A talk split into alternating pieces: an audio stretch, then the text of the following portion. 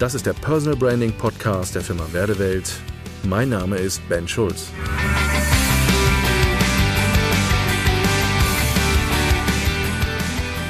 Push oder Pull? Das ist hier die Frage. Ich weiß nicht, wer von euch schon mal was von Pull oder von Push-Marketing gehört hat oder im Vertriebskontext. Ähm, sind wir pushy im Vertrieb oder kreieren wir einen Sog im Vertrieb? Das sind so die spannenden Fragen. Vielleicht hat der eine oder andere auch mal so von Marketing-Cracks auch gehört. Mensch, man muss sogenanntes Outbound-Marketing machen oder Inbound-Marketing. Das sind alles Begrifflichkeiten, die kommen so aus der Marketing-Szene. Die könnt ihr mal googeln und könnt euch mal genau angucken, was bedeutet das eigentlich. Da möchte ich jetzt gar nicht im Detail drauf eingehen. Lass uns doch mal mit diesen zwei Begrifflichkeiten spielen. Push oder Pull. Naja, da steckt ja schon im Wort. Was heißt Push? Push heißt auf Druck, ne? nach vorne, pushy und und und. Vor allen Dingen, man erlebt das manchmal, wenn man Vertriebsleute irgendwie am Telefon hat oder wenn man vielleicht auch irgendwelche Anzeigen, vor allen Dingen in Social Media auch momentan erlebt. Man merkt sehr schnell, ist das sehr pushy und man merkt es, ist das auf Push kreiert worden, Anzeigen, Kampagnen und, und, und. Man merkt es an der Kommunikation. Push-Marketing oder Push-Vertrieb, gerade wenn es über Social Media läuft, geht ganz stark über das Thema, dass ein Produkt, also ein Nutzen verargumentiert wird. Man ähm, geht sehr stark so auf dieses Thema, dass man mit Zahlen, Daten, Fakten sehr, sag ich mal, äh, sich profilieren will und sich nach vorne stellt. Das ist im Pull, also der Sog, sozusagen der Sog kreieren, völlig anders. Sog kreierten die meisten über Content. Also man spricht dann auch von Content Marketing. Man kreiert sozusagen Content und bedient so seine Community und auch den Markt. Und es gibt sicherlich auch Vor- und Nachteile für beide und beide Varianten, weil man kann gar nicht sagen, ist das eine richtig oder das andere falsch. Was man halt schon merkt, ist, sowas hat sich irgendwie in den letzten Monaten und auch in den letzten Jahren irgendwie durchgesetzt. Und was man schon merkt, ist, nur allein auf Push zu setzen, wird immer schwieriger. Die, die Tendenz ist doch eher die, dass man merkt, Mensch, es geht Richtung Sog. Einen Sog kreieren, so dass Kunden mehr und mehr und Interessenten entscheiden können, für was sie sich entscheiden.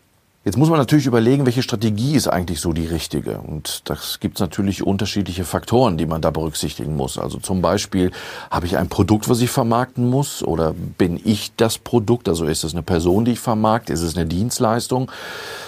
Oftmals findet man auch Strategien, die so beides beinhalten. Also eine Konstellation aus Push und Pull.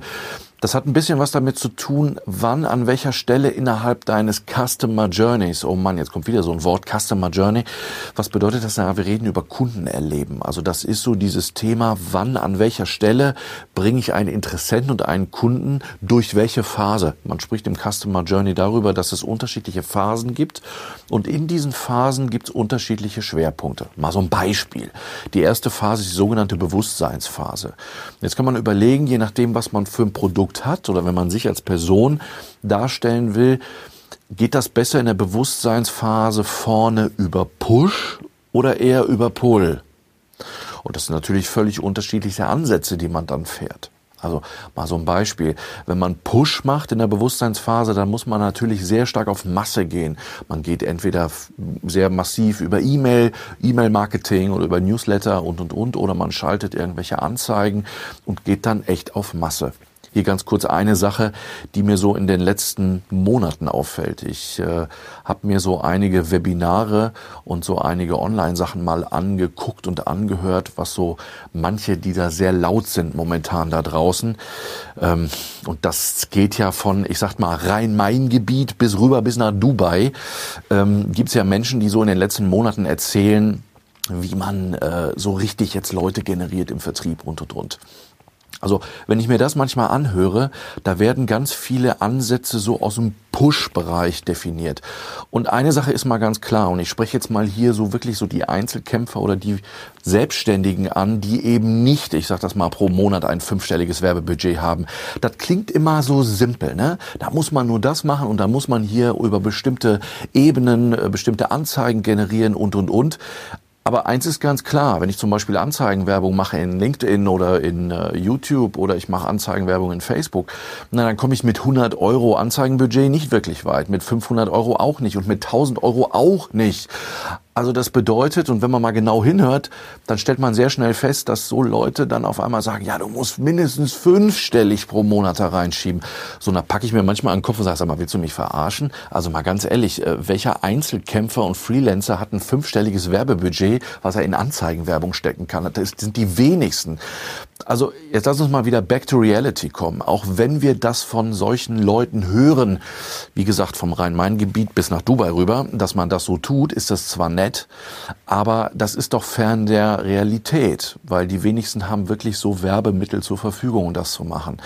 Ähm, wir reden hier über Masse. Und dann ist natürlich die spannende Frage, na gut, was gibt es für Alternativen? Und da ist natürlich alles, was mit dem Thema Pull zu tun hat, sehr interessant, weil das Thema stärker über Content Marketing läuft. Es hat natürlich nicht nur Vorteile, weil ich sag mal, wenn ich in einer bestimmten Nische oder in einem bestimmten Bereich mehrere Leute habe, die mit dem Thema unterwegs sind, dann kann schon mal passieren, dass auch der Content, den ich generiere, vielleicht untergehen kann. Die spannende Frage ist, wie kriege ich eine sogenannte ich spreche immer von Themenhoheit. Ähm, auch das ist so eine Frage von Reputation. Aber ich sag mal so, eine Strategie, und da gebe ich euch einen Tipp, wenn ihr wirklich überlegt, euch als Person zu vermarkten und ihr seid in einer Nische, wo es vielleicht auch viele Leute gibt, die sowas ähnliches anbieten wie ihr, dann würde ich euch einfach empfehlen, kreiert eure eigene Community. Also schafft euch euer Netzwerk um euch herum. Ich habe, glaube ich, in einem der anderen Videos mal erzählt, dass ich gesagt habe, Mensch, wenn ihr in LinkedIn zum Beispiel eure Community aufbaut, ne, arbeitet mit dem Sales Navigator und sucht dir ganz gezielt die Leute raus, mit denen du arbeiten willst und für denen dieses Produkt auch, diese Dienstleistung, also du, interessant ist. Und dann baut man sich über Monate wirklich die Leute auf, die Community auf, die man dann mit Content bespielt, regelmäßig über unterschiedliche Wege, weil eins dürfen wir nicht vergessen, das ganze Thema Content Marketing, jeder User verarbeitet Informationen ja völlig anders. Der eine liest Blogs, der nächste hört Podcasts, der nächste guckt Videos und anders. Also das bedeutet, ich muss Content Marketing über die unterschiedlichsten Ebenen auch heute generieren. Das klingt vielleicht sehr arbeitsreich, ja, das mag sein, aber da gibt's auch viele Produktionstricks, die man machen kann, um sehr einfach auch Content zu generieren, die man über mehrere Kanäle auch mehrfach nutzen kann. Aber nochmal kurz zurück, was heißt denn das zu kreieren? Wenn ich mir überlege, dass äh, wenn wir in der Beratung unterwegs sind, dass wir genau hingucken und sagen, Mensch, wer ist denn eigentlich so dein Kundenavatar? Wer ist so der die Wunschzielgruppe, die du hast, wer passt idealerweise zu dir? Das ist ja nicht jeder. Und die suchen wir uns raus. Was sind das für Firmen? Was sind das für Positionen? Und dann gehen wir zum Beispiel im Sales Navigator her und sagen, Mensch, ähm, bau dir eine bestimmte Liste auf von bestimmten Kriterien mit Filtereinstellungen und dann fang an, dein Netzwerk zu erweitern. Und dieses Netzwerk bespielst du regelmäßig mit Content auf unterschiedliche Art und Weise. Es wird gepostet, wird ein Blogartikel gepostet, es wird ein Video gepostet, es wird vielleicht ein Podcast gepostet, du hast vielleicht ein Buch geschrieben oder hast es vor, dann wird das auch da reingeschoben. Das heißt, man versucht über mehrere Kanäle, aber immer wieder die eigene Community zu bespielen. Und um darüber mehr und mehr einen Sog zu kreieren. Warum? Naja, ich kann über Content Marketing sehr schön die Pains, also die Druckpunkte ansprechen. Pains, das sind die sogenannten Kittelbrennfaktoren. Wo brennt deinem Kunde oder deinem Interessenten der Arsch? Wie kann ich diesen Kittelbrennfaktor aufnehmen, ihn konfrontieren, eine Identifikation über das Problem schaffen und dann sagen, du, pass auf, ähm, vielleicht sollten wir mal darüber sprechen. Ich vergleiche das immer so. Äh, mit Kittelbrennfaktoren zu arbeiten ist so ein bisschen wie, Habt ihr schon mal einen eingewachsenen Zehennagel gehabt? Also, wenn du sowas hast, der sich entzündet hat, ne? Und wenn man da dran kommt, das ist immer wieder so, äh, äh, also, das tut weh. Man merkt, das ist der Schmerzpunkt.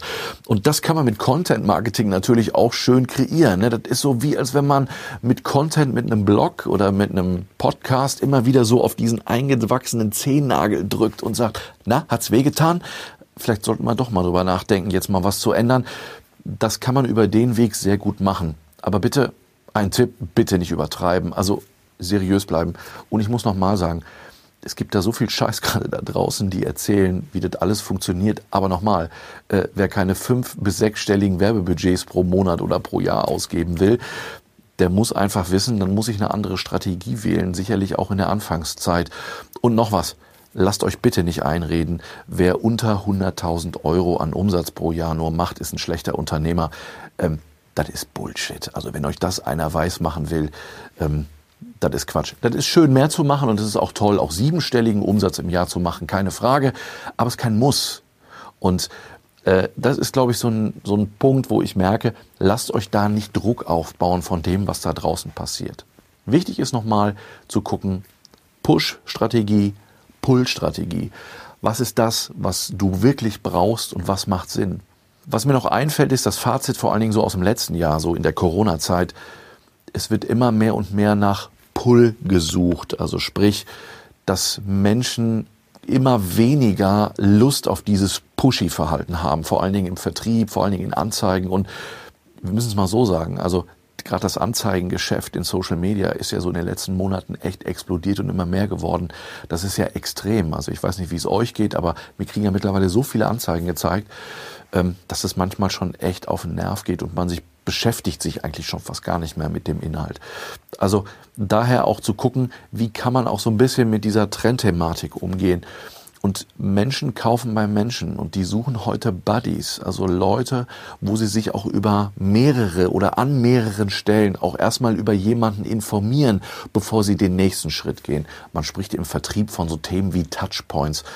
Man muss halt mehrere Touchpoints kreieren bis Kunden wirklich den Schritt gehen und sagen, okay, so jetzt machen wir mal ein Telefonat oder jetzt gehen wir mal direkt in Kontakt. Und deswegen ist dieses ganze Thema Sog kreieren, also Pull, ziehen, eine schöne Strategie vorzugehen und ähm, vor allen Dingen da auch mehr und mehr auch Geschäft zu machen und vor allen Dingen es in seine Vertriebsprozesse zu integrieren. Danke fürs Zuhören und bis zum nächsten Mal. Ihr Ben Schulz.